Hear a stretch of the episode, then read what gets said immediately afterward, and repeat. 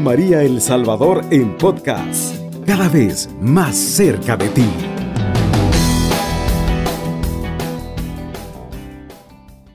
Hermano, hermana, quiero que escuches muy atento esta palabra, que la escuches muy atento, porque posiblemente tú estés diciendo, es que Dios me está probando, es que Dios es el culpable de mis problemas, es que yo pues antes, ¿verdad? Cuando no creí en Dios o cuando no iba a la iglesia o yo no tenía problemas y ahora pues tengo un montón de pruebas.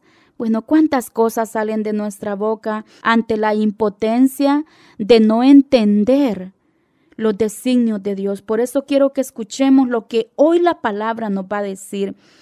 Dice así, nadie diga en la tentación que es tentado por Dios, porque Dios no puede ser tentado por el mal, ni tienta a nadie, sino que cada uno es tentado por su propio deseo, que lo atrae y lo seduce. Después, su propio deseo, una vez consentido, engendra el pecado, y el pecado, una vez cometido, produce la muerte.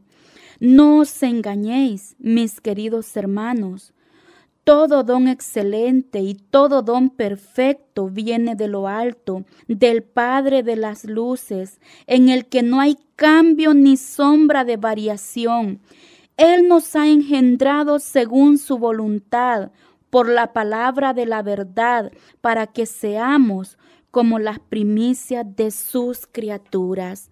Palabra de Dios te alabamos, Señor. Mira qué interesante lo que nos comienza diciendo este capítulo 1, versículo 13 de la carta del apóstol Santiago. Que nadie diga en la prueba o en la tentación que Dios lo está tentando o que Dios lo está probando. Porque Dios dice, ni puede ser tentado por el mal, ni tienta a nadie, sino que cada uno es tentado por su propio deseo, que lo atrae y lo seduce. Después, su propio deseo, una vez consentido, engendra el pecado y el pecado, una vez cometido, produce la muerte. A veces nosotros cuando nos encontramos a diario, usted y yo nos vamos a encontrar con situaciones adversas, ¿sí?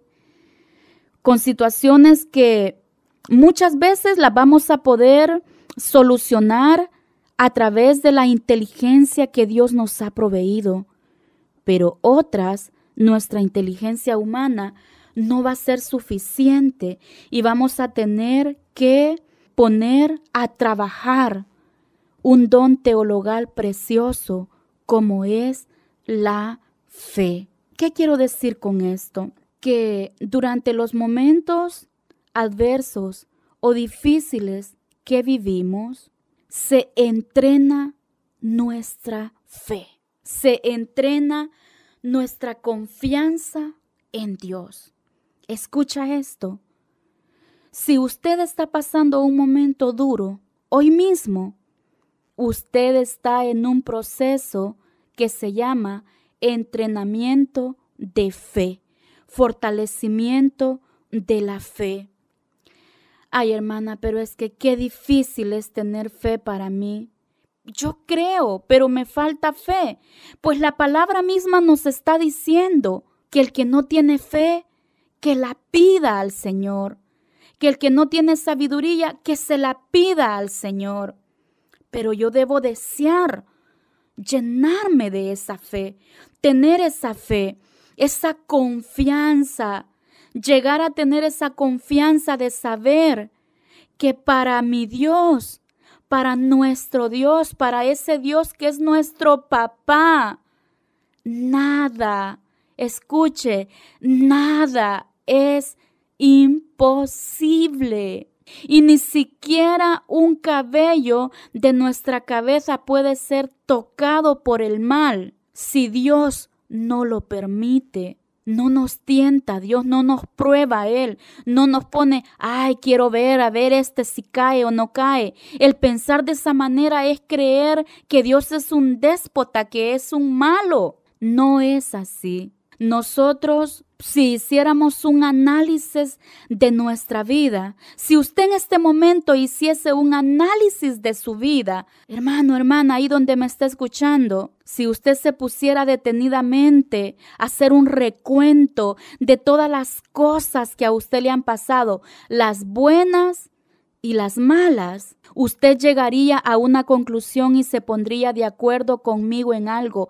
La mayor parte de cosas negativas que nos pasan, ¿sabía usted que son un efecto de nuestras propias decisiones tomadas? Si a nosotros nos fue mal, por ejemplo, en el matrimonio, preguntémonos, ¿cuántas veces antes de llegar a tomar esa decisión tan importante, nosotros le preguntamos a Dios.